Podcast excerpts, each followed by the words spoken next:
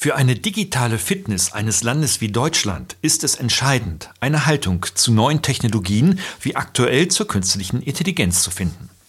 Das haben wir in unserem Land noch nicht. Sie ist auch nicht so einfach zu entwickeln.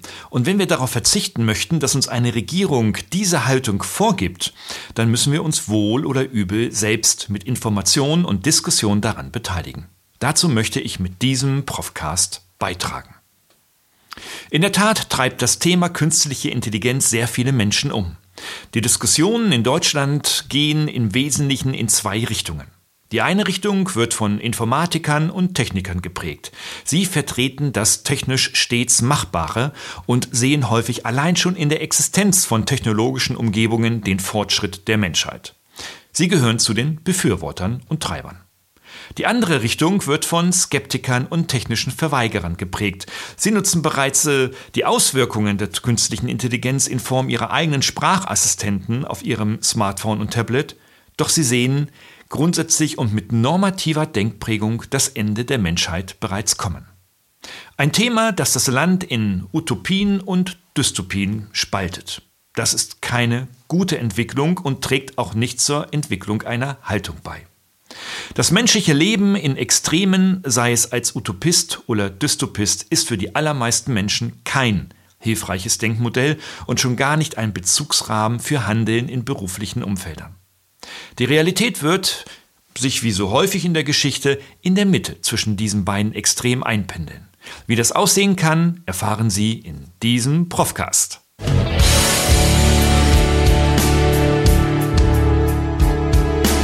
Suchen Sie nach digitalen Strategien für Ihr Unternehmen? Glauben Sie, dass Internet Ihre Kinder schlau macht? Suchen Sie Rat für die Führung unserer jungen Digitalgeneration? Profcast, der Podcast für den verantwortungsvollen und garantiert erfolgreichen Einsatz von digitalen Medien und ihrer Nutzer. Für Unternehmer, Führungskräfte und Mitarbeiter von Professor Gerald Lemke.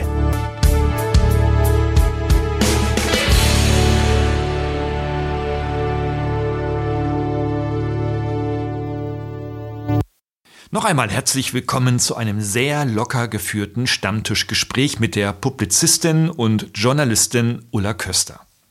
Als Gründerin und CEO des Unternehmens CETIX Empowerment berät sie bei Prozessen zur digitalen Ethik sowie bei Digitalisierungsprojekten.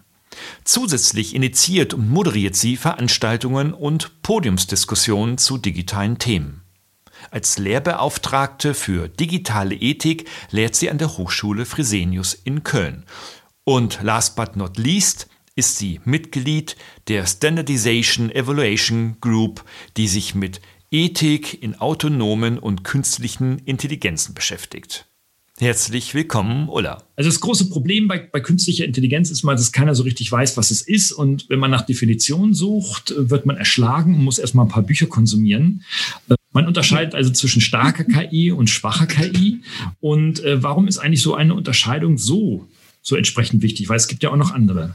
Also ich halte die Unterscheidung in äh, starke und schwache KI für sehr wichtig, weil ähm, die schwache KI ist ja wirklich, also du trainierst einen Algorithmus auf ein bestimmtes Problem hin.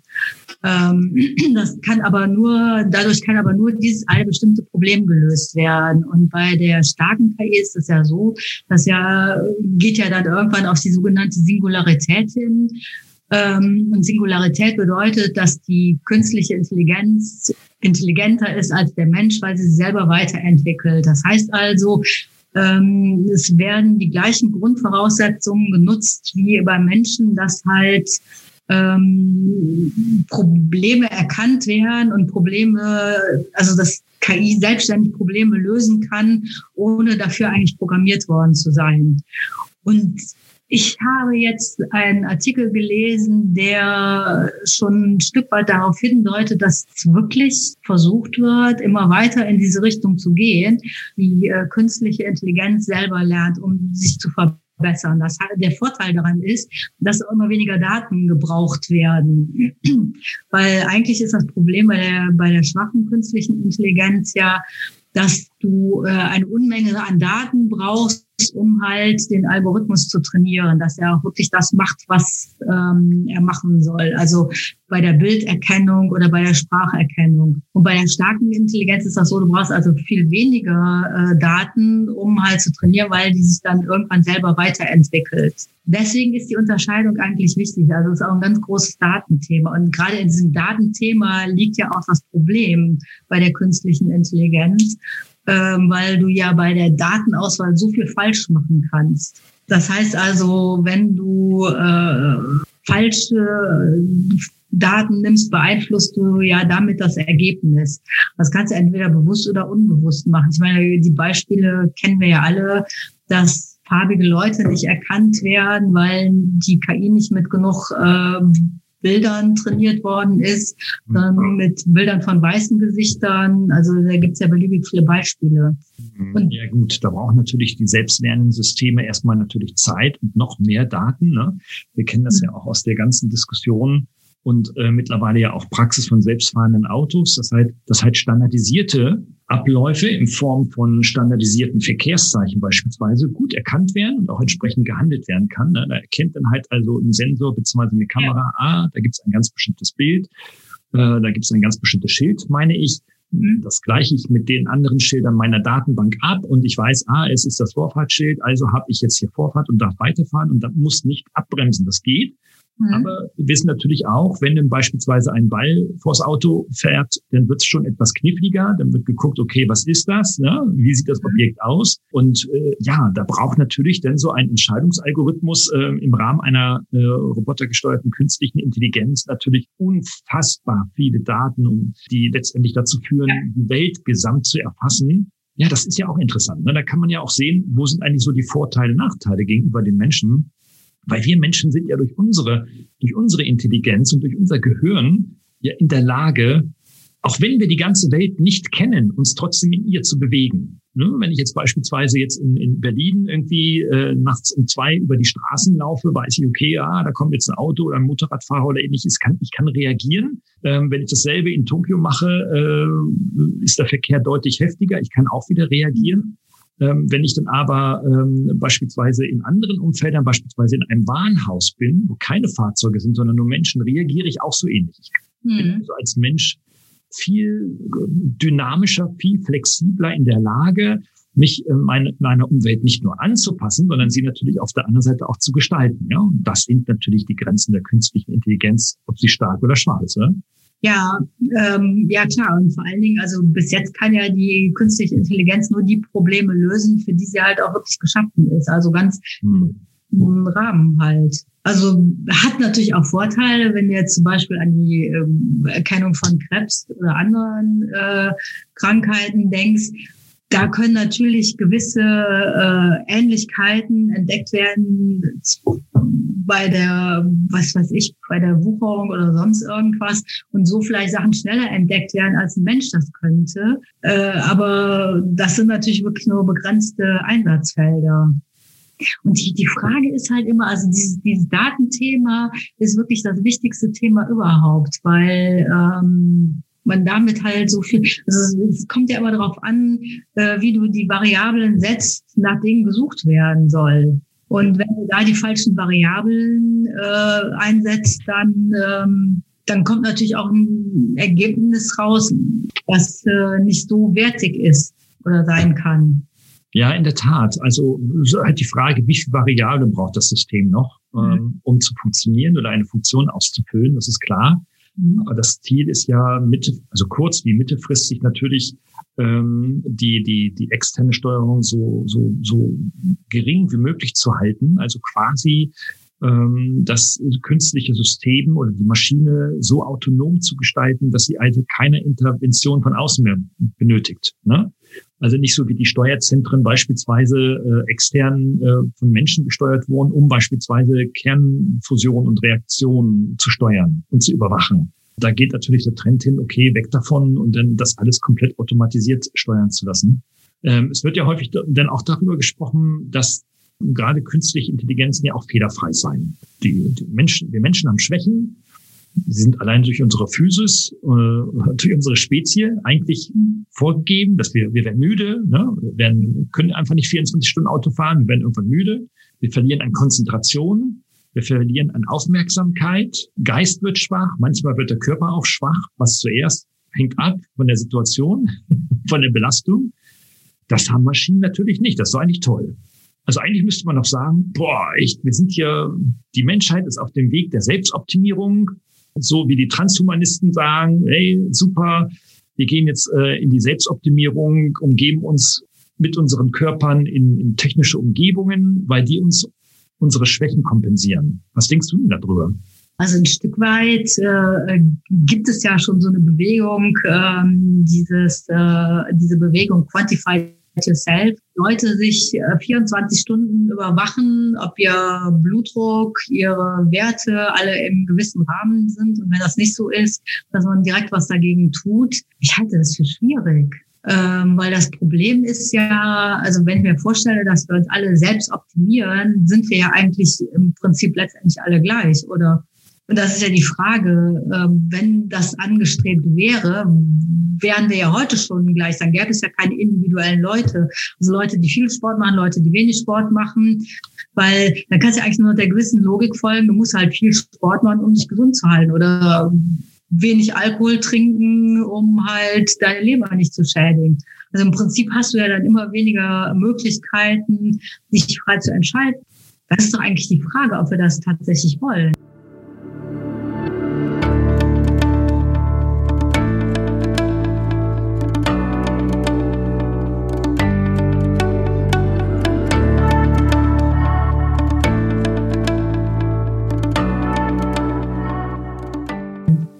Ich weiß nicht. Ich hatte jetzt vor kurzem auch so eine Diskussion mit einem Menschen, der auch so, so zu den Transhumanisten gehören oder zuzuordnen wäre. Der sagte, nee, nee, das ist genau umgekehrt. Also dadurch, dass ich Sensoren an meinem Körper trage, egal ob das über Uhren, Ringe, Ketten, Pflaster und ähnliches funktioniert, äh, dadurch gewinne ich ja erstmal mehr Freiheit. Also ich fühle mich dadurch, dadurch, dadurch freier und unabhängiger, beispielsweise von Ärzten und Ähnlichen, weil da muss ich ja gar nicht hin, weil wenn irgendwas ist, sehe ich das selber und dann kann ich ein bisschen googeln und dann weiß ich auch, was ich machen muss. Sagt ihr mir so. Ja, also ich meine, der hat dann vielleicht Glück, dass er noch nie ernsthaft krank war. Äh, und äh, ich, äh, ich weiß es nicht. Also äh, ich denke mir, äh, wir haben doch immer unseren normalen Menschenverstand gehabt und ein normales Körpergefühl und auf einmal traue ich dem allen nicht mehr und versuche das irgendwie alles wegzudelegieren. Das ist eigentlich ein Wegdelegieren. Oder du achtest nicht mehr auf dich selber, irgendjemand anderes achtet auf dich selber. Also ich meine, ich laufe zum Beispiel ohne Puls, Pulsmessung, ohne äh, Herzfrequenzmessung oder sonst irgendwas. Ich laufe einfach, wenn ich mich nicht wohlfühle, laufe ich langsamer. Und ich glaube, ich würde auch jetzt nicht anders mit der Uhr laufen, aber ich, ich brauche, also ich habe die äh, Ansicht, dass ich das nicht brauche. Ja, aber dann kannst du ja gar nicht deine Laufstrecke irgendwo bei Runtastic irgendwie erfassen. Du kannst das nicht in deinen sozialen Medien äh, deinen Freundinnen und Freunden zeigen, was du heute gelaufen bist, wie viel du gelaufen bist, wie schnell, warum heute besser als gestern oder schlechter. Da fehlt dir doch Lebensqualität. Ja, genau. ja, aber interessanterweise, also alle äh, aus meinem Freundes- und Bekanntenkreis, die das machen, die äh, machen das anonym. Also die wollen gar nicht, die, die machen das angeblich nur für sich selber und die wollen gar nicht, dass das veröffentlicht wird, sondern geben da irgendwie einen Fake-Namen ein. Weil letztendlich wärst du dadurch ja auch ausspionierbar, weil es ist ja Transparenz im Internet und äh, da könnte ja schlechtestenfalls jemand äh, deine Rennstrecke stalken und oder deine Laufstrecke stalken und äh, dann in der Zeit bei dir einbrechen oder sonst irgendwas. Also von daher, Transparenz hat ja nicht immer einen Vorteil. Ne? Also die aktuellen Arbeitsmarktdaten respektive die Forschungsstudien, forschenden Studien, die sich mit der nahen und weiteren Zukunft von Arbeitsmärkten beschäftigen, sagen ganz klar, das ist in, auf keine, also in keinster Weise aufzuhalten. Das wird auch meiner Überzeugung nach ähm, der, der, der große Trend sein, äh, künstliche Intelligenz in nahezu immer mehr Lebensbereiche zu integrieren und anzudocken. Das heißt also, wir können das gut finden oder nicht gut finden, es wird kommen. Die Frage ist nur, was können wir heute dafür tun, dass das, was da kommen wird, in einem humanen Rahmen passiert, indem wir eben nicht vergessen, dass der Mensch im Mittelpunkt steht und eben nicht die Technik. Also ich denke, da sind die Unternehmen gefordert, weil du liest zwar immer, wenn irgendein Unternehmen Statement über künstliche Intelligenz macht und wie sie nutzen werden, als letzten Alibi-Satz immer, ja, aber der Mensch wird immer im Mittelpunkt stehen und das Ganze ist ja human-centric und äh, überhaupt, ich glaube da nur nicht dran. Ich meine, großen Technologieunternehmen sind ja das beste Beispiel dafür, dass AI nicht human-centric eingesetzt wird, mhm. sondern dass es eigentlich nur zum Nutzen des Unternehmens eingesetzt wird. Was mich eigentlich wundert, ist, dass die Konsumenten oder die Nutzer immer noch keine Konsequenzen daraus ziehen und äh, trotzdem die äh, Anwendungen fröhlich weiter nutzen, obwohl äh, sie eigentlich doch tief in sich drin das Gefühl haben müssten, sie werden ausgenutzt. Aber ich, ich denke mal, dass es ein echtes Problem ist äh, der Aufklärung, dass du gar nicht so weit eigentlich äh, oder so, so ein umfangreiches Wissen haben kannst, äh, um tatsächlich alles zu berücksichtigen. Also um alles auch beurteilen zu können. Und deswegen muss es eigentlich übergeordnete Initiativen geben, die erstmal einen Rahmen schaffen, äh, um halt überhaupt mal äh, aufmerksam zu machen, dass äh, eine ethische Handlungsweise äh, im, im Bereich KI äh, vorhanden sein muss. Ja, du sprichst jetzt so die Ethik an, ne? Mhm. Also man braucht dann offensichtlich irgendwie so ein ethisches Verhalten irgendwie, aber hm, hm, das mit der Ethik, das ist ja so ein Thema. Das ist ja nun auch nicht, gar nicht so neu. Das, damit beschäftigt sich die Menschheit ja schon seit Tausenden von Jahren. Ne? Also was ist der, was ist der Wert eines Menschen? Ne? Oder was ist das Menschen wert, je nachdem, ähm, aus welcher Perspektive man es betrachtet und äh, beschreibt ja letztendlich ja, dass Werte und Normen beschrieben werden sollen. Ja? ja? Also eigentlich bräuchten wir doch dann, wenn wir sagen, okay, wir brauchen so etwas wie eine KI-Ethik oder ich nenne es Digitalethik, brauchen wir quasi ein Potpourri an gesellschaftsfähigen, tragfähigen Werte und Normen, oder?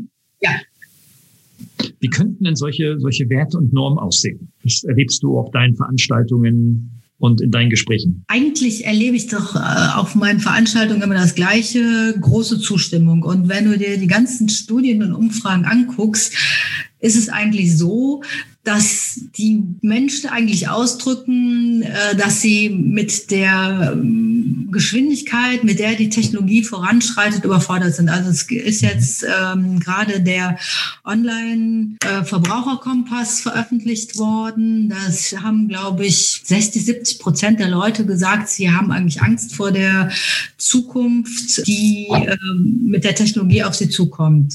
Es werden also immer mehr Leute aufmerksam, dass sie sich sich mit den Cookies beschäftigen. Äh, obwohl es lästig ist, gebe ich ja auch zu, jetzt mal auf der Webseite nicht hier, ich bestätige alles zu sagen, sondern jetzt mal zu sagen, nein, ich will meine Auswahl nur bestätigen, dauert ja immer zwei, drei Minuten länger.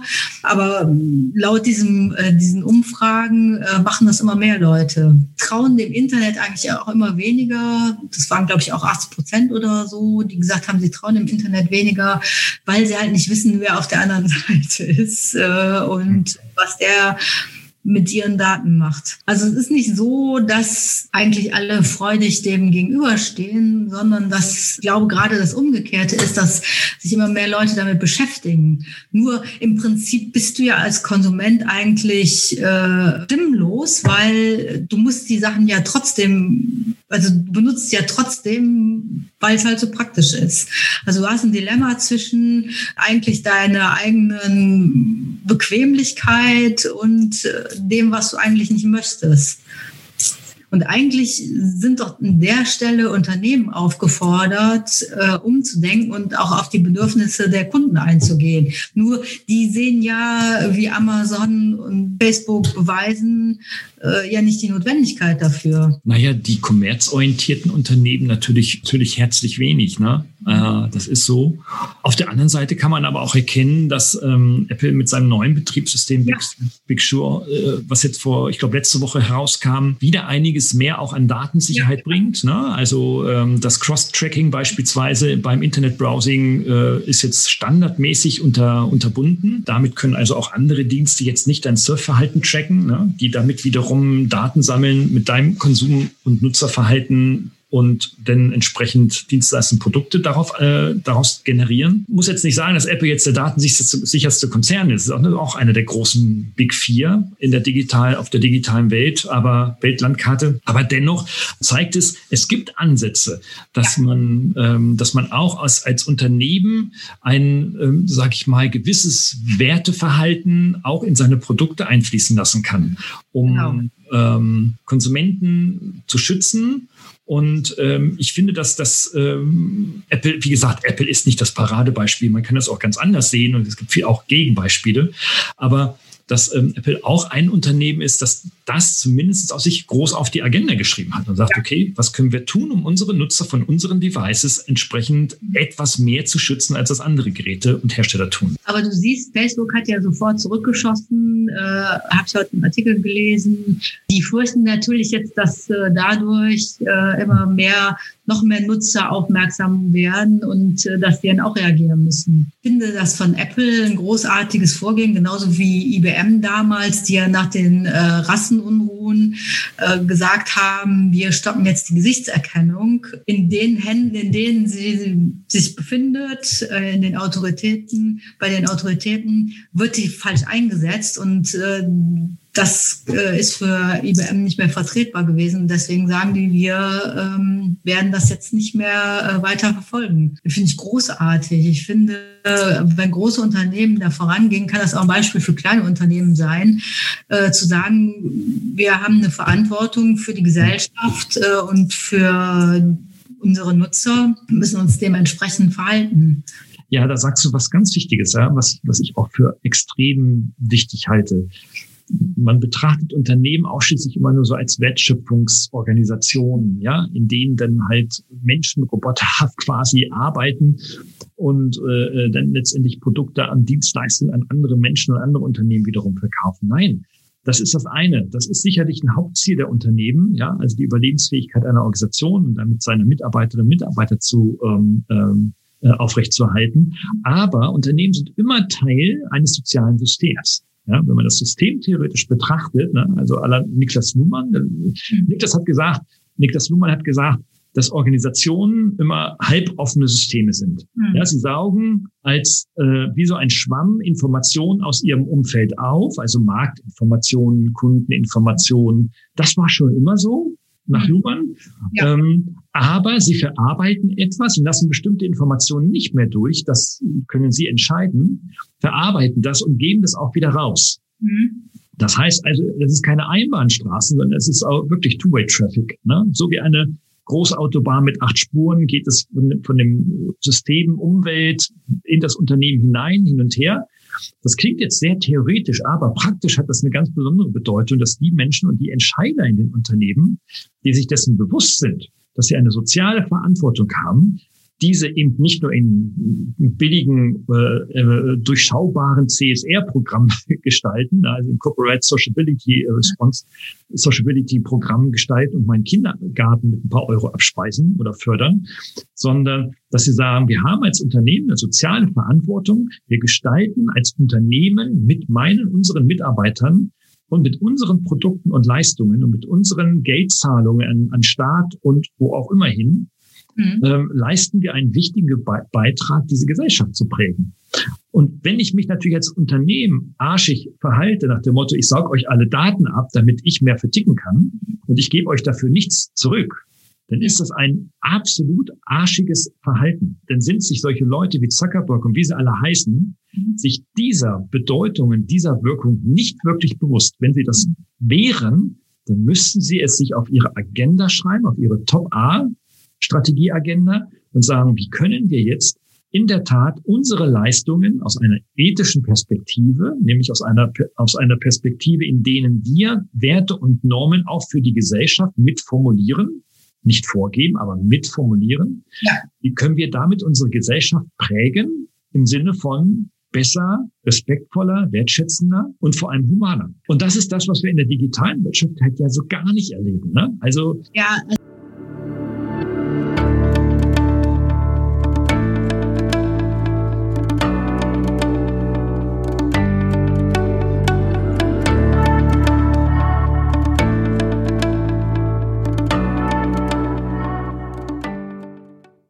das ist ja eigentlich das Problem. Ähm, also ich habe jetzt in der letzten Zeit auch sehr viele Studien gelesen, wo halt Mitarbeiter zum Beispiel befragt werden, ob sie lieber von der KI beurteilt werden oder von ihrem ähm, Vorgesetzten oder ob sie lieber, wenn sie Probleme haben, eine KI dafür konsultieren möchten oder ihren Vorgesetzten. Angeblich sagen die meisten Mitarbeiter, also teilweise bis zu 70 Prozent, ich möchte lieber von der KI beurteilt werden, weil ich glaube, dass das objektiver ist. Das ist die interessante Frage. Ähm, meines Erachtens kann man sowas gar nicht mit so einem einfachen Fragebogen erheben, weil äh, was ist überhaupt objektiv? Also ich meine, was sind meine Kriterien für Objektivität? Die können ganz anderes sein als die Kriterien von dem nächsten Befragten. Also kann ich doch gar nicht sagen, also ich werde von der KI äh, objektiver ähm, beurteilt als von meinem Vorgesetzten. Und trotzdem nehmen Unternehmen das dann als Rechtfertigung zu sagen, ah, guck mal hier, die Leute wollen doch KI haben. Also von daher, ähm, von daher äh, ist das doch okay, wenn wir hier ähm, weiter so agieren, wie wir gerade agieren. Und hinzu kommt, dass die meisten, ähm, dass ein Großteil der, der, der Bevölkerung gar nicht meines Erachtens weiß, was KI überhaupt ist. Also ich sehe das auch immer wieder in, in Diskussionen, wenn, wenn dann Leute sagen, ich habe noch nie irgendwas mit KI zu tun gehabt, äh, nutzen aber Siri, äh, bestellen bei Amazon und sagen aber, nee, also KI, das ist ja so ein Zukunftsmarkt, da muss man sich mit beschäftigen, aber bis jetzt habe ich da, bin ich ja noch nicht mit in Berührung gekommen. Also daran sieht man ja eigentlich, könnte man sich die ganzen Umfragen sparen, wenn die Leute noch nicht mal wissen, was KI überhaupt ist. Oder die KI-Definition, die ich am Anfang gesagt habe, die habe ich äh, meinen Studierenden mit auf den Weg gegeben. Die haben mhm. gesagt, also nee, das ist jetzt so eine komplizierte äh, Definition. Äh, also sie wollen irgendwas, sie haben da eine andere Definition gewählt, ähm, weil das versteht sowieso keiner, also ihrer Ansicht nach. Und ich meine, das sind ja junge Leute, die ja angeblich äh, in der Digitalisierung aufgewachsen sind äh, und die sagen, nee, also diese äh, Definition von KI ist zu kompliziert. Also da sieht man, äh, selbst wenn wir jetzt in den öffentlichen Diskurs gehen sollten, muss noch eine Menge äh, Grundlagenarbeit eigentlich gemacht werden, auch seitens eigentlich wahrscheinlich der Unternehmen, äh, um, um in ernsthaften Dialog überhaupt mit der Gesellschaft treten zu können oder mit der Bevölkerung treten zu können. Ja, das, das ist ein super wichtiger Hinweis. Also die Frage ist ja in der Tat, also wer soll diese, diese Diskussion anführen? Ne? Oder beziehungsweise in die Wege leiten. Also es kann natürlich nur ein mächtiges Organ sein. Also da denkt man natürlich zunächst erstmal an den Staat. Aus bundesdeutschen politischen Zentren kann man da immer auch mal wieder Statements und ähnliches äh, identifizieren. Ne? Da bist du ja auch unterwegs, ja, so ja. in deiner Pressetätigkeit unter anderem. Da kann man auch immer schon mal wieder hören, ja, wir brauchen da irgendwie so eine Ethik, irgendwie so. Aber wenn man mal, äh, das kenne ich auch aus von Podien, wenn du aus auf dem Podium sitzt und dann dieses Thema diskutierst, und so ein Podium dauert, sage ich mal, Gesprächsrunde 60 Minuten. Mhm. Dann wird zwei Minuten darüber geredet, man braucht Ethik, Moral, bla bla bla. Aber 58 Minuten wird darüber geredet, wie geil eigentlich KI in Zukunft sein wird. Mhm. Ja? Das heißt also, dass äh, das, das, das Gleichgewicht, das ist so wie mit der Zukunftsfolgeabschätzung. Ja? Also man weiß irgendwie so, der Technikfolgeabschätzung, man weiß so, Technik, die da ist, die, von deren Konsequenzen, Konsequenzen wir auf das Verhalten von Menschen noch gar nichts kennen und wissen können. Aber wir machen es erstmal und dann guck mal, was hinten herauskommt, ist immer quantitativ, qualitativ hochwertig, aber quantitativ völlig unterrepräsentiert. Ja. Das, das heißt also, es kann allein der, von der Politik, jetzt muss ich will der Politik gar nicht die, allein die Schuld eigentlich die Schuhe schieben, es geht nicht um Schuld.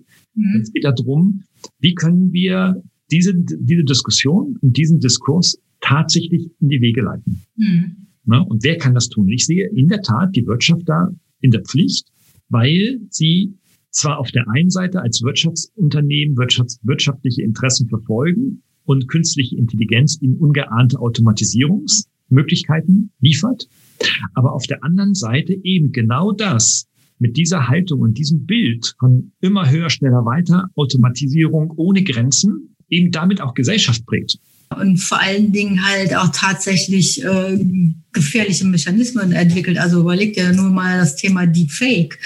Und auf der einen Seite äh, sind wir jetzt bald fähig, äh, also Deepfakes herzustellen, die wirklich nur noch, äh, also ein Mensch überhaupt nicht mehr äh, unterscheiden kann. auf der anderen Seite sind schon wieder Unternehmen dabei, was zu entwickeln, um halt diese Deepfakes einzufangen. Also weil mit Deepfake kannst du ja im Prinzip alles machen. Du kannst äh, Reden manipulieren, du kannst äh, jedem alles in den Mund legen, du kannst aus mir eine Balletttänzerin machen. Keiner und keiner kann es erkennen. Ähm, ja, und jetzt müssen wir uns schon wieder überlegen, äh, wie können wir jetzt aber sicherstellen, dass das nicht missbräuchlich genutzt wird? Was meines Erachtens ja überhaupt nicht möglich ist, weil äh, alles wird missbräuchlich genutzt. Ja, ich habe ich, ich hab in, in aktuellen Studien über die Zukunft von künstlicher Intelligenz auch äh, die Schatten, viel über die Schattenseiten gelesen. Ja. Ähm, unter anderem auch ähm, die Perspektive, dass die Zukunft, also in den nächsten 50 Jahren insbesondere durch virtuelle bzw. digitale Kriminalität besonders geprägt werden wird. Ja, also die Wirtschaftskriminalität auf dem digitalen Sektor mhm. wird bedrohlicher werden, so jedenfalls viele unterschiedliche Prognosen, als beispielsweise der Terrorismus oder, der, oder der Militär, die militärische Auseinandersetzung. Mhm. Das heißt also, wir werden, und da wird es natürlich immer Menschen auf dieser Welt geben, ähm, die natürlich erstmal zunächst keine Ethik mhm. verfolgen, das ist klar, sondern den unmittelbaren und ganz schnellen Profit. Und dafür mhm. natürlich dann auch Technologie nutzen können. Ja, und ja. Äh, ich wünsche mir nicht, dass mein Avatar mit irgendwelchen rassistischen oder pornografischen Aussagen, äh, äh, vielleicht sogar noch mit meiner Stimme, dann irgendwo in den sozialen Netzwerken kursiert. Das möchte ich natürlich auch nicht, ja klar. Aber schützen können wir uns nicht. Das heißt also, ja, wie können wir uns dagegen wehren? Also eine Ethik aufzuschreiben, das ist das eine. Aber eigentlich brauchten wir doch Gesetze. Eigentlich bräuchten wir Gesetze, aber da ist ja wieder auch das Problem, äh, dass wir ja dann äh, als äh, Land oder ja als Kontinent Angst haben, dass wir abgehängt werden zwischen äh, USA auf der einen Seite und mhm. dem asiatischen Raum auf der anderen Seite. Und das ist natürlich wieder ein Dilemma. Mhm. Also wenn wir hier jetzt mit Technologiefolgenabschätzung anfangen, äh, gibt es gleich die Gegenrede, ja, aber dann äh, kannst du es ja gleich vergessen, weil dann wären wir noch weiter abgehängt. Mhm. Ähm, ja. Mhm. Was willst du dagegen sagen? Ne? Mhm. Du moderierst ja viele Konferenzen, viele Podien, viele Veranstaltungen, ja, wenn auch in diesem Jahr etwas weniger. Ja, weniger, genau. Pandemiebedingt, wie wir alle, weniger da unterwegs sind. Ähm, aber du hast ja so bis Februar viel gemacht. Ähm, mhm. Was sind denn so die, was sind denn so für dich äh, äh, zurückschauend gesehen die, äh, die wichtigsten Kernargumente sowohl der Befürworter, der Euphoriker vielleicht, der KI und der, ja, der anderen Seite? Ja, also das wichtigste Argument ist ja wirklich, äh, dass wir abgehängt werden, ähm, dass der Wirtschaftsstandort Deutschland insbesondere äh, seine Bedeutung verliert, ähm, dass äh, ja die ganze Welt entmaterialisiert wird und man die deutschen Werte ja überhaupt nicht mehr braucht. Also das, was Deutschland groß gemacht hat. Und deswegen äh, muss man sich halt bedingungslos äh, dem Diktat unterwerfen, dass wir hier den Anschluss nicht verlieren dürfen. Also das ist ja eigentlich das wichtigste Argument überhaupt. Ja. Ähm, und da kann man natürlich äh, schlecht immer was entgegensetzen. Ähm, auf der anderen Seite es besteht natürlich tatsächlich wirklich die große Angst, ähm, dass äh, das Ganze nicht mehr steuerbar ist. Also der, der ganze Einsatz von, von künstlicher Intelligenz nicht mehr steuerbar ist. Mhm. Und ähm, ja, dass man tatsächlich wirklich Autonomie verliert, Freiheit, Privatsphäre, ein ganz großes Thema. Ich meine, im Prinzip haben wir schon wirklich sehr wenig Privatsphäre oder sehr viel Privatsphäre schon abgegeben. Ähm, wenn du dir mal überlegst, wenn du ins Internet gehst äh, und TV, wenn du ein Smart TV hast, wirst du überwacht. Ähm, wenn du eine WhatsApp verschickst, wirst du überwacht.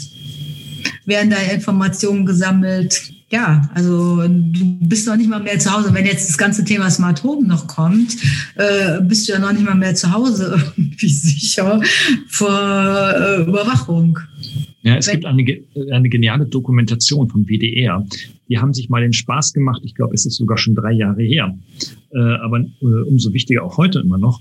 Die mhm. sind mal mit einem ähm, technischen Gerät, das sie an ihren Laptop angeschlossen haben, ähm, durch Städte gefahren, unter anderem auch Berlin.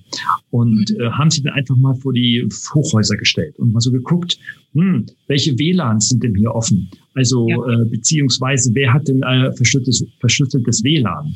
Und haben dann festgestellt, dass also rund 70 Prozent ein unverschlüsseltes WLAN-Netzwerk betreiben. Und das war das erste. Okay, gut. Da kann man einfach sagen, das hat sich vielleicht bis vor drei Jahren noch nicht herumgesprochen, dass man tatsächlich seine Netzwerke verschlüsseln kann und absichern kann. Aber jetzt kommt das zweite. Sie haben dann auch gesehen, dass an vielen WLANs oder in vielen sogenannten Smart Home Wohnungen und so weiter denn ähm, Webcams hängen, mhm. beispielsweise ja. um den Eingangsbereich zu überwachen. Sie haben, Sie haben dann festgestellt, dass das ist köstlich, dass viele Webcams in Schlafzimmern und Wohnzimmern hängen. Mhm. Sie waren dann in der Lage, sich in die offenen WLANs einzulocken und konnten ja. dann wirklich sehen, was in den Schlaf deutschen Schlafzimmern und Wohnzimmern los war und haben äh, äh, äh vermutlich völlig Überraschendes entdeckt dort. Ähm, also, wo, was, warum warum ich die Geschichte erzähle, ist äh, äh, andockend an dein Statement, ähm, dass es dann offensichtlich wirklich so ist, dass die Menschen eigentlich wenig Digitalkompetenz haben. Ja. Ich rede nicht von Medienkompetenz. Das ist den Umgang mit Medien, den Umgang mit Zeitschriftenartikeln, den Umgang mit Spiegel und so weiter und, und, und Zeit und FAZ und wie sie alle heißen. Das ist ein Dauerbrenner, ja. Das haben wir bis heute nicht gelernt. Mhm. Ähm, auch die Erwachsenen haben das heute nicht, nicht gelernt. Ja, die lesen ihre Zeitung, weil die ist linker, linker politisch, die andere ist eher rechter, die andere ist eher liberaler, die andere ist eher konservativer und so weiter und so fort. Man liest das, was in seiner Filterblase die Bestätigung für sein Denken und seine Argumente gibt. Also die Medienkompetenz haben die wenigsten heute. Also beispielsweise eine konservative, eine liberale und eine Alternativzeitung zu lesen, sich aus verschiedenen Beiträgen zum selben Thema eine eigene Meinung zu bilden. Mhm. Das können nur die wenigsten. Machen uns nichts vor. Das ja. sind die Top das sind die Top 10 Prozent und da vielleicht nur die Hälfte. Also reden wir von 5 Prozent unserer Gesellschaft. Ja. Was wir aber brauchen, ist eben nicht nur diese Medienkompetenz, ohne Frage brauchen auch wir die alle mehr, sondern es ist ein, zusätzlich eine Digitalkompetenz, die ich wirklich separat sehen würde. Zunächst einmal mit digitalen Medien nicht viel zu tun hat, sondern mit dem Verständnis, mit dem Grundverständnis von Technologien, dem Grundverständnis von Netzwerken, mhm. dem Grundverständnis von WLAN und WLAN-Passwörtern, dem Grundverständnis, dass Netzwerke technische Netzwerke niemals, niemals, niemals, niemals sicher sind. Mhm. Äh, und, und, und es wird viel darüber publiziert, es wird darüber publiziert, dass die großen Digitalkabel, die durch den Atlantik gezogen sind zwischen Europa und Nordamerika, äh, dass da sowohl Amerika als auch Großbritannien diese Kabel anzapfen und alles, was durch diese Kabel im Internetverkehr geht, alles abgezapft wird. Ja. So, das wissen wir seit zehn Jahren, aber wir wissen das, der normale Otto weiß das nicht, ja, beispielsweise. Ähm, dass Apps, die wir auf unseren Smartphones herunterladen, grundsätzlich, grundsätzlich immer erstmal Daten geben, also Daten nehmen aus dem Smartphone Häufig sind es zunächst erstmal im einfachsten Fall nur Hardware-Daten, aber dann auch die Software-Daten wie, wie Adressbücher und so weiter und das einfach an fremde Server liefern und damit an fremde Dienstleister, die damit wieder arbeiten und Geld verdienen. Was ich nicht verstehe, ist, was du auch gesagt hast, warum ist das Menschen nicht wichtig? Also warum ist es Menschen sogar unwichtig? Warum ist das Menschen sogar egal, was mit ihren Daten passiert? Was ist deine These oder deine Erklärung dafür? Also ich denke mal, dass äh, es nicht, dass es den Menschen nicht egal ist, ähm, sondern ich glaube, ähm, die Menschen sind einfach damit überfordert. Und ich muss da bei mir selber auch anfangen. Mhm. Ähm, ich benutze zum Beispiel kein WhatsApp, weil äh, WhatsApp aus den bekannten Gründen, sondern benutze Telegram. So und äh, ich habe Telegram eigentlich kritiklos übernommen, weil mir irgendjemand gesagt hat, du hör mal, das ist jetzt ein neuer Dienst und der ist gut und er ist sicher. Ne? Und äh, dem ich für kompetent gehalten und habe äh, das einfach mal dann so befolgt, äh, seinen Vorschlag. Ja. Ich gestern einen Artikel, dass Telegram eigentlich von der Sicherheit noch schlechter ist als WhatsApp, weil die äh, die Nachrichten unverschlüsselt übersenden äh, und äh, die Nachrichten nicht auf meinem Gerät abspeichern, sondern auf deren Server. Mhm. Ein Reiseredakteur hat da ein paar äh, Versuche gestartet und hat also herausgefunden, die meine Nachrichten liegen bei Telegram auf dem Server und irgendwann können die die dann nutzen, um mir personalisierte Werbung einzuspielen. Und ich behaupte mal, ich setze mich mit vielen Themen auseinander bei manchen Sachen, obwohl mir das eigentlich wichtig ist äh, und ich ja deswegen auch, wie gesagt, kein WhatsApp nutze, äh, passieren, passiert das halt, weil du nicht dich überall mit allen Themen beschäftigen kannst. Also es gibt so viele Schwachstellen äh, in der Umgebung wahrscheinlich, die auch nicht sicher sind ähm, oder wo, ich es optimieren könnte, geht einfach nicht. Deswegen denke ich ja, also dass ein ganz wichtiger Punkt ist, dass Unternehmen in dem Punkt mehr ähm, Verantwortung übernehmen, auch ihren Mitarbeitern gegenüber. Ich meine, die sind ja wirklich die Institutionen, die Hilfestellung da für ihre Mitarbeiter äh, bieten könnten. Mhm. Weil da kommen halt viele Leute zusammen und da könnte man halt konsequent äh, besser schulen, um halt ähm, dann höheres Bewusstsein zu schaffen. Unternehmen müssten meines Erachtens da viel mehr mitgestalten äh, und auch gucken, was, was wirklich die Bevölkerung möchte, um halt den Kurs am Laufen zu halten. Ja, wo willst du sonst die Leute erreichen?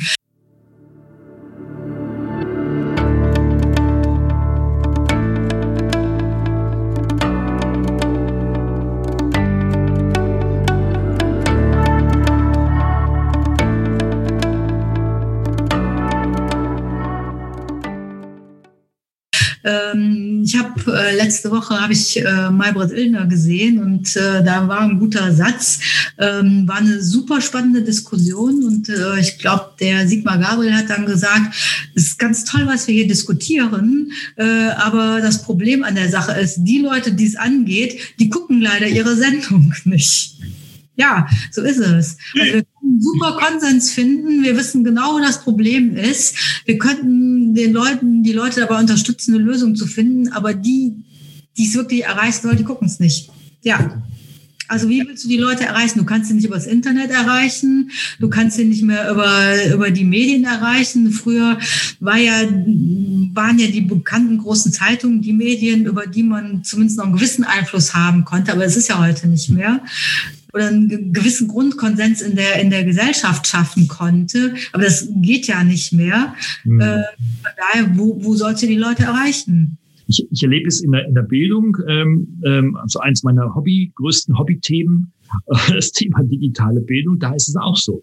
Wenn ich jetzt also in Schulen mit Lehrerinnen, Lehrern ähm, äh, spreche, und ähm, dann auch über die äh, Erkenntnis darüber spreche, dass eigentlich ihre Kinder in der Schule halt viel mehr daddeln, als mit den Geräten oder mit den Inhalten auch in der Tat wirklich lernen. Dann sagen sie, naja, das ist ja nicht unsere Schuld. Das ist ja die Schuld der Eltern, weil die Kinder ja schon zu Hause so sozialisiert sind von ihren, mit ihren Eltern, die ja auch alle daddeln. Also mhm. eigentlich daddeln wir alle, um das mal so ganz polemisch auf den Punkt zu bringen. So, und wir können, wir können eigentlich gar nicht mit den Kindern wirklich richtig arbeiten, selbst wenn wir es wollten, weil äh, die können sich keine vier Minuten auf eine App konzentrieren. So, ja? Viel, vielen geht es so. Mhm. so. Und wenn, wenn wir sagen, wir laden jetzt unsere Eltern, äh, die Eltern unserer Schülerinnen und Schüler ein, um mit ihnen darüber zu sprechen, also wie können wir gemeinsam als Elternschaft und als Lehrerschaft und als, äh, als Schülerschaft quasi hier qualitative Fortschritte erzielen, mhm. dann kommen die Eltern nicht. Ja. Es kommen dann Eltern, es kommen zwei Eltern. Das sind dann die Eltern, die ihren Kindern zu Hause das Smartphone verbieten. Und die sagen, ja, brauchen wir auch nicht. Ja. Mhm. Aber die, die zu Hause den ganzen Tag rumdaddeln, vor, vorwiegend natürlich auch eher so bildungsferne Geschichten, aber eben nicht nur, aber auch, die kommen hier gar nicht her. Und wenn wir ihnen erzählen, irgendwie sie zu, dass deine Kind nicht mehr so lange daddelt, sagen ja, wieso, ich daddel auch den ganzen Tag. Mhm. So, also die Frage ist wirklich, und ich habe auch mal für das Land Brand Brandenburg äh, mal Kampagnen konzipiert, die dann auch umgesetzt wurden, die genau diese Frage stellten, haben wir Plakate gedruckt und so weiter, mhm. plakatiert, Eltern, passt auf eure Kinder auf mit einem zerbrochenen Smartphone und solche Geschichten. Ne? Die Wirkung war bis auf ein paar Diskussionen in den Medien gegen Null. Ja, gegen Null. Interessiert die Menschen nicht. Also ähm, es ist wohl tatsächlich so, dass die Wirtschaft erkannt hat, wie sie, wie sie ihre Kundschaft mit digitalen Verführungen erreichen können und mittlerweile es immer immer konsequenter professionalisieren, äh, diesen Menschen an ihre äh, Angebote zu mhm. binden. Mhm. Ja? Durch Preismodelle, durch Abo-Modelle, durch was weiß ich was, ja. So. Einmal Apple, immer Apple, einmal Samsung, immer Samsung. Das typische Marketing, was da und Markenbildung, äh, die da, das, die da passiert. Ja, also das ist wirklich nicht trivial, das zu lösen. Nichtsdestotrotz habe ich gelernt so im Leben, na, man muss den Feuer mit Feuer bekämpfen. Wenn dann diese Leute, keine Ahnung wo, bei, bei TikTok sind, hm. dann muss man halt bei TikTok rein damit. Hm. Es gibt Beispiele, wo das erfolgreich ist von Menschen, die, die erfolgreich sind. Also ein Jurist beispielsweise, der juristische Aufklärung für Kinder und Jugendliche macht, ist unfassbar erfolgreich hm. in diesem einen Kanal, obwohl er ist Jurist, der steht jeden zweiten Tag im Gerichtssaal und vertritt die Judikative. Und der turnte bei TikTok rum und tanzt mit seiner Tochter da den Kindern was vor. Mhm. Aber er erreicht sie. Also wir müssen, wir müssen eigentlich, glaube ich, um Menschen wirklich zu erreichen, uns von unseren traditionellen Werte und Normen lösen, um unsere neu formulierten Werte und Normen zu kommunizieren.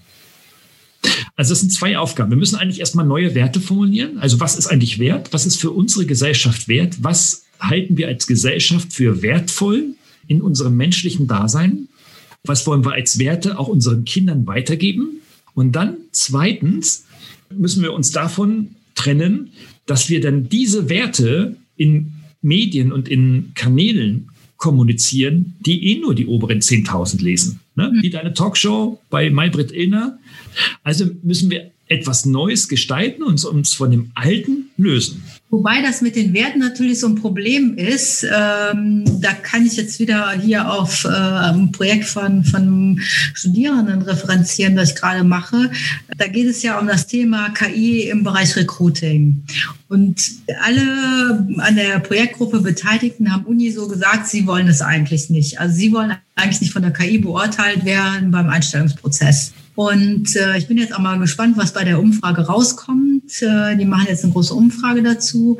Aber wenn die KI-Hersteller im Bereich Recruiting das möchten und das mit so aggressiven Preismodellen durchdrücken. Also wenn du für die Suche nach einer Führungskraft im Monat ähm, nur noch, was weiß ich, 1000 Euro bezahlen musst, anstatt halt diesen 25.000 Euro, die du dem Headhunter bezahlen musst, dann sage ich, klar, wir nehmen hier KI, ob die Bewerber das wollen oder nicht, vollkommen egal. Mhm. Äh, und die äh, KI-HR-Tool-Anbieter ähm, sagen dir, ja, die junge Generation möchte das ja gerne. Die ist ja durchdigitalisiert.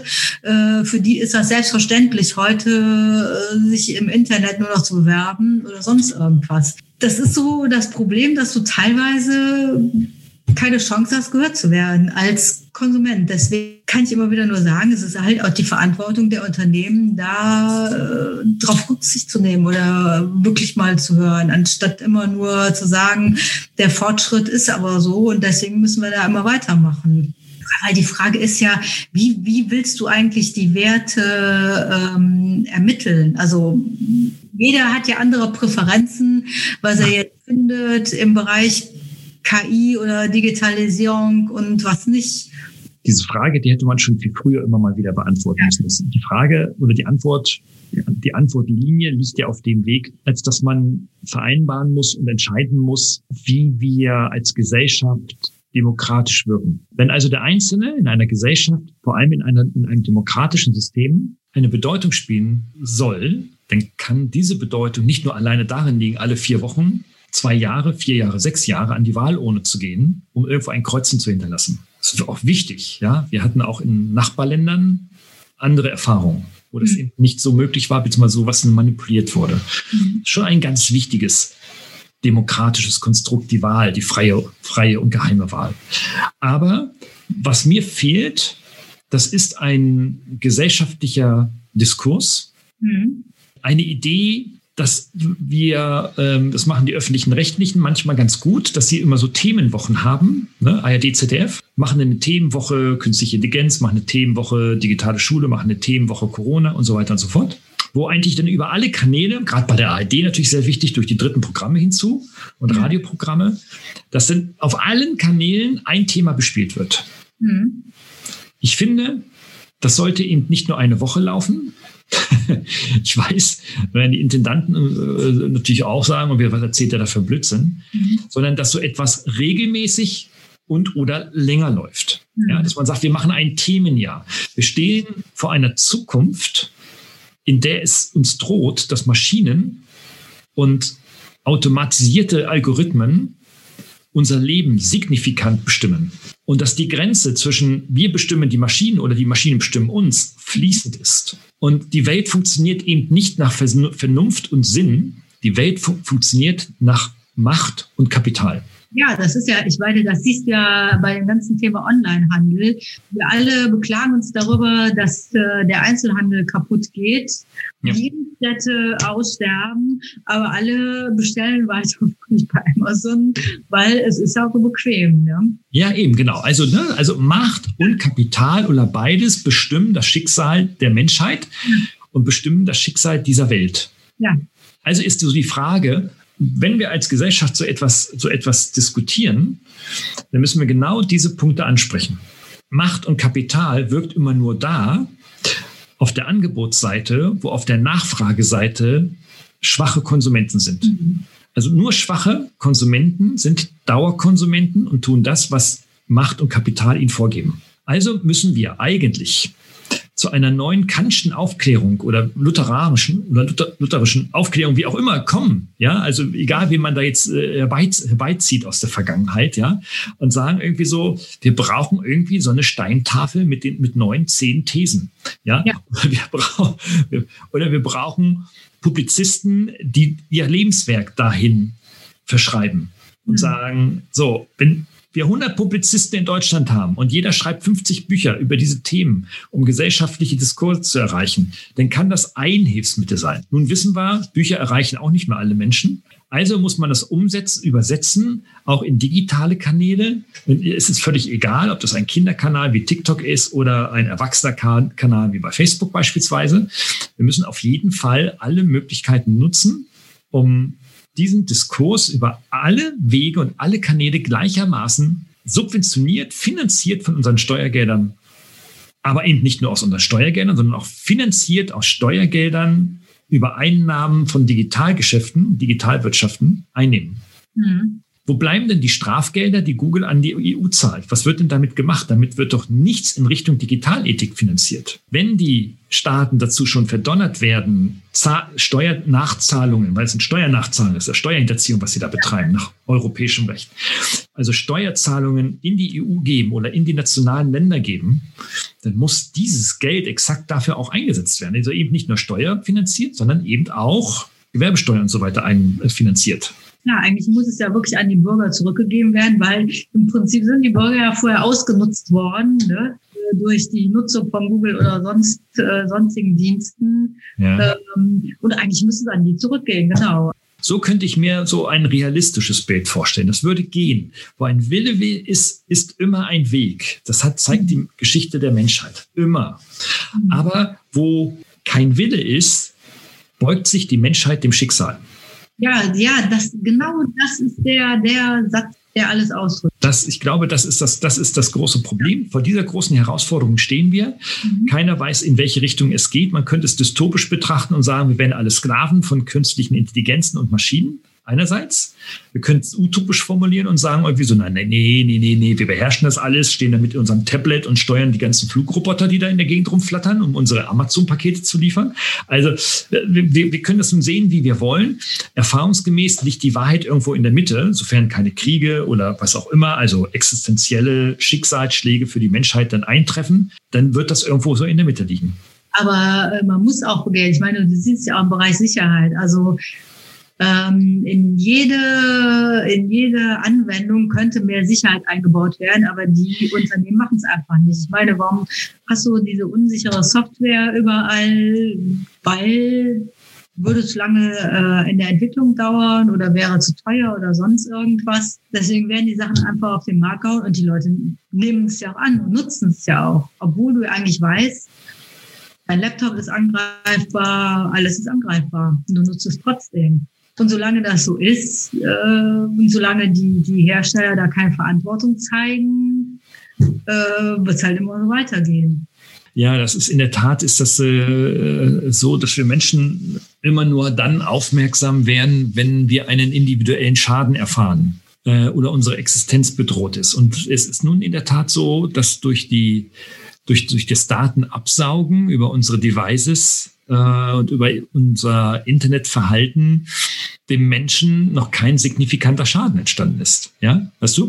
Also, wenn eine Landesregierung auf seiner Autobahn in seinem Bundesland Schilder aufstellt, Hände weg vom Handy während der Autobahnfahrt, dann sagen die meisten Menschen, wenn nichts passiert, ah ja, egal, ich, ich höre doch nicht auf zu daddeln, wenn ich hier auf Autobahn fahre. Aber dann lesen sie irgendwo vielleicht einen Beitrag, wo exakt so ein Unfall mit dieser Ursache passiert ist. Oder wenn es dann die Straßenbehörde äh, dann auch das Foto, das Foto noch auf die Plakate druckt, ne? anonym natürlich, anonymisiert, und man es selber sieht, oh Gott, wenn das passiert, dann klebe ich am Baum, dann werden Menschen auf einmal wach. Also nicht alle, es gibt immer noch ein paar Verstrahlte, die trotzdem durchheizen und dabei daddeln, aber immer mehr Menschen werden wach.